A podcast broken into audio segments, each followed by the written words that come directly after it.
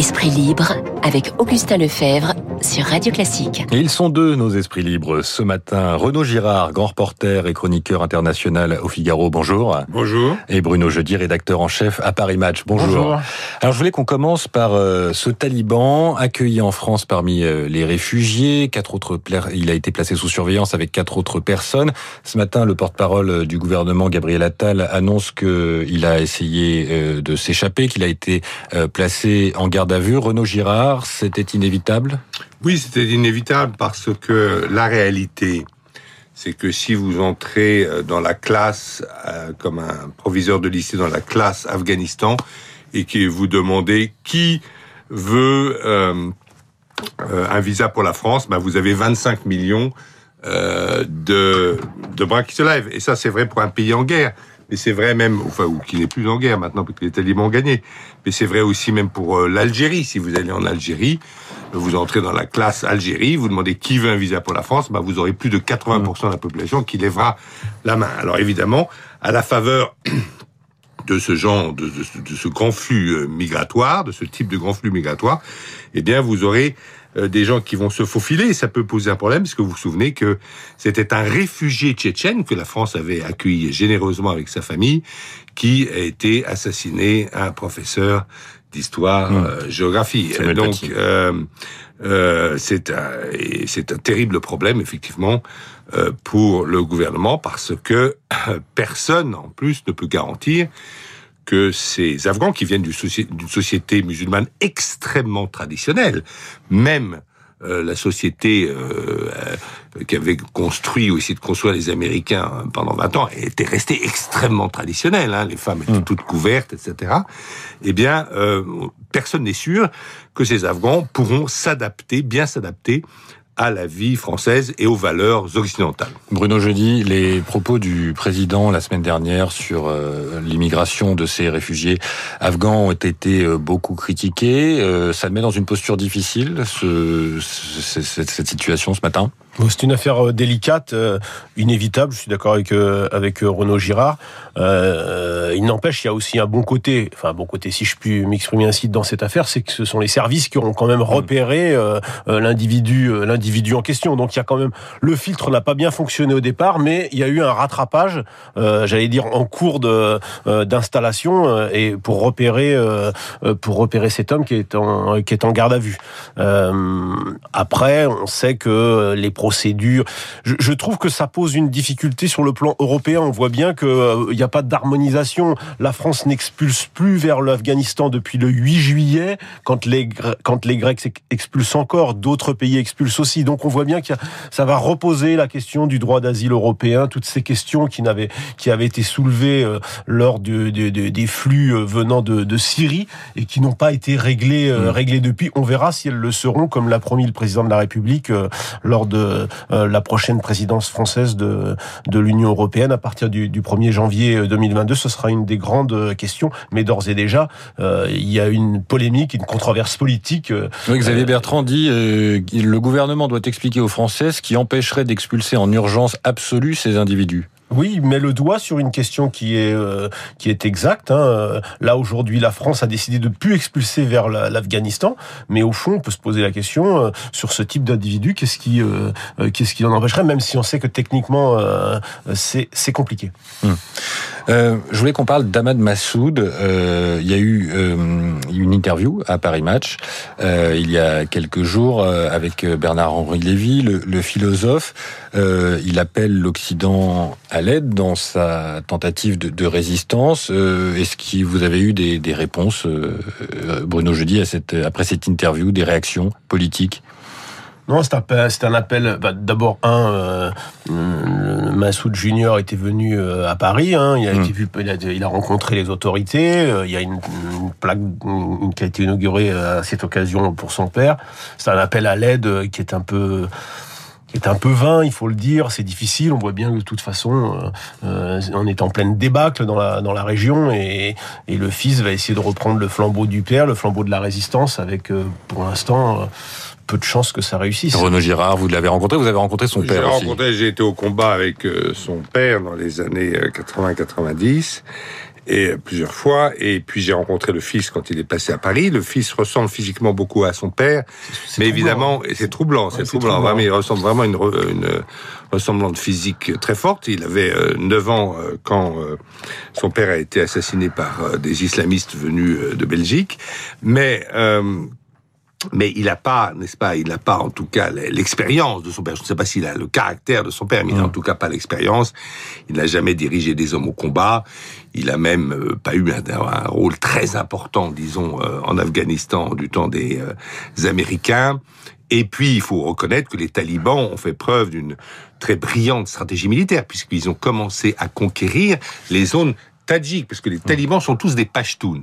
Mais ils sont allés voir, euh, ils, sont, ils sont conquis d'abord les zones de leurs anciens ennemis, n'est-ce pas, les Tadjiks et les Ouzbeks, qu'on appelait l'Alliance du Nord, ceux qui les ont chassés de Kaboul en 2001. Eh bien, euh, euh, euh, lorsqu'ils ont conquis toutes ces régions tadjiques et ouzbeks, après le reste du pays est, est, tombé comme un, un frimur. Donc je ne crois pas non plus à la possibilité d'une résistance euh, dans le Panchir. Euh, notre ami Bernard-Henri Lévy a fait un texte euh, touchant euh, dans le Wall Street Journal à ce sujet. Mais personnellement, militairement, et je connais bien hmm. la région, je n'y crois malheureusement pas.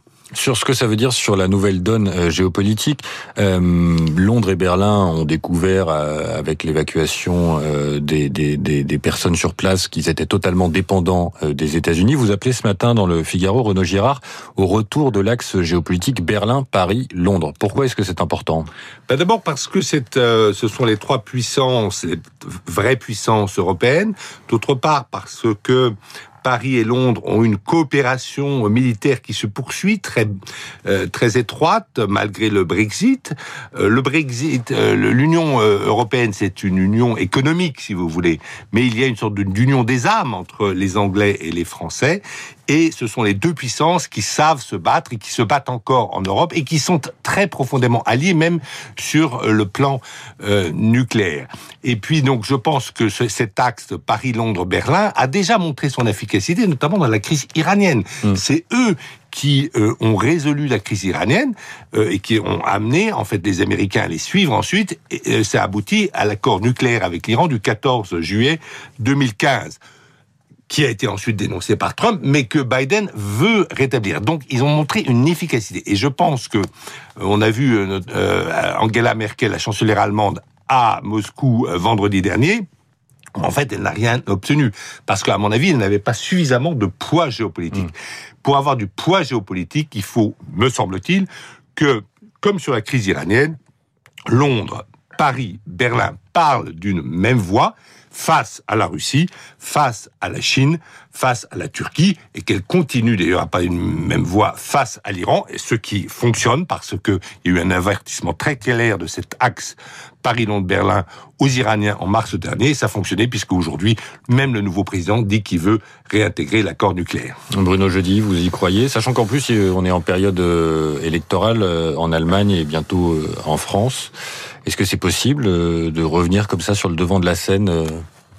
Moi, j'y crois pas trop. Hein. Je je suis pas un spécialiste comme euh, comme Renault, mais on voit bien en mm. plus que euh, vous avez raison. L'Allemagne et la France vont partir dans des dans des affaires intérieures. L'Allemagne tout de suite. Hein, L'élection est le 26 26 septembre avec une une succession compliquée pour Angela Merkel, qui effectivement n'a plus le poids politique aujourd'hui. Et on attendra. Et vous savez qu'en Allemagne, le processus électoral fait que la coalition ne sera en place peut-être à Noël. Donc euh, ça, tout ça va, tout ça va beaucoup retarder euh, euh, et, alourdir la machine, la machine européenne. Quant à la France, Emmanuel Macron d'ores et déjà sur d'autres dossiers, on voit bien qu'aujourd'hui le viseur c'est 2022 et, et moins les, les, questions internationales. Même si la question de la présidence française de l'Union européenne va sans doute pousser la France à prendre des, des initiatives sur ce dossier-là, je n'en sais rien. Sur d'autres, sûrement, euh, l'immigration, par exemple, euh, euh, qui, forcément mettra Emmanuel Macron dans une position plus favorable pour agir sur le plan notamment diplomatique européen. 8h53 sur Radio Classique. Nous sommes en direct avec Renaud Girard du Figaro et Bruno Jeudi de Paris Match. Messieurs, je voulais qu'on parle d'un autre sujet, Marseille. le président va sans doute se rendre dans la cité phocéenne dans les prochains jours. Le nombre de règlements de compte explose et on cherche des solutions pour mettre fin au trafic de drogue dans la, dans la ville. Euh, certains, notamment à la mairie de Marseille, réclament la dépénalisation et la légalisation euh, du cannabis. Est-ce que c'est la solution Renaud Girard? Écoutez, euh, il faut reconnaître que ces gens-là euh, ont un bon argument parce que ça fait 60 euh, ans, 50 60 ans que on n'arrive pas à, à, gagner cette guerre contre la drogue. Les Américains ont mis beaucoup de moyens. Euh, on n'arrive pas à la gagner. Euh, c'est comme euh, la guerre contre l'alcool lors de la prohibition entre les deux guerres mondiales. ben, personne n'a réussi à gagner cette guerre contre l'alcool. Et donc, ces gens qui sont pour la dépénalisation des drogues et la vente, avec des taxes importantes, évidemment, au profit de l'État, ont euh, un argument très fort. Maintenant, il y a aussi un problème de santé publique et de santé de la mm. jeunesse. Mais euh, je pense, en tout cas, euh, je ne suis pas spécialiste des drogues, je ne suis pas spécialiste de la santé publique, je ne suis pas un médecin neurologue. Donc, mais je pense que c'est un argument qu'il faut examiner très sérieusement et très profondément. Et c'est pas nouveau, hein, c'était avancé par le journal, un journal anglais très mm. sérieux qui s'appelle The Economist, il y a déjà 30 ans, qui ont proposé la dé pénalisation de la drogue parce qu'on n'arrive pas à gagner euh, ce combat euh, contre les trafics euh, clandestins qui rapportent énormément d'argent. Vous êtes d'accord, Bruno Joly? C'est une guerre sans fin, ça c'est vrai. Euh, la question des règlements de compte et de la drogue à Marseille, elle est à peu près un demi-siècle. Hein. On, on, tuait à peu près une cinquantaine de, de, de, personnes dans les années 70, donc c'est pas nouveau. On est à moins d'une vingtaine aujourd'hui. C'est pas mieux, euh, mais personne peut se satisfaire de cette situation. Je suis plutôt contre la dépénalisation, mmh. mais c'est vrai que la question est sur euh, est sur la table. Il y a des arguments des deux euh, des deux côtés avant peut-être d'aller vers une dépénalisation, il faut quand même reconnaître que la situation du grand banditisme à Marseille euh, euh, prend des, des, des, excès absolument insupportables. Et il y a quand même moyen d'agir aussi euh, quand même sur mm. euh, sur cette pègre à plein qui fonctionne à plein jour. Hein. Donc avec une une gangrène de tous les milieux de tous les milieux marseillais qui fait qu'on est vraiment dans une économie mafieuse de cette de cette cité. des juges sont morts dans les années 70, on n'a pas fait beaucoup beaucoup de choses.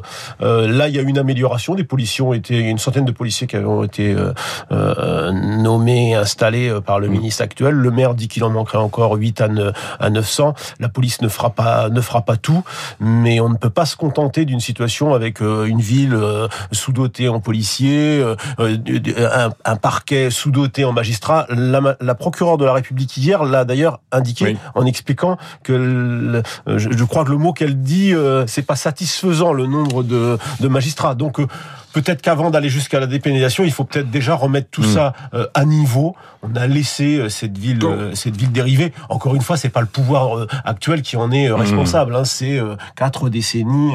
et puis quand vous avez une immigration complètement débridée, parce qu'il faut le dire, l'immigration au cours des 40 dernières années était complètement débridée et absolument pas maîtrisée, et que vous avez par ailleurs, parallèlement, la décadence, le déclin depuis 68, depuis 1968, de l'éducation nationale nationale, de l'instruction publique, eh bien, euh, vous arrivez à des phénomènes euh, comme euh, Marseille qui sont, qui sont terribles. Ce sera le mot de la fin. Merci messieurs. Bruno Jeudi, rédacteur en chef à Paris Match. Renaud Girard, grand reporter au Figaro. Bonne journée messieurs. Il est 8h57 sur Radio Classique. Dans un instant, la météo et le flash de 9h.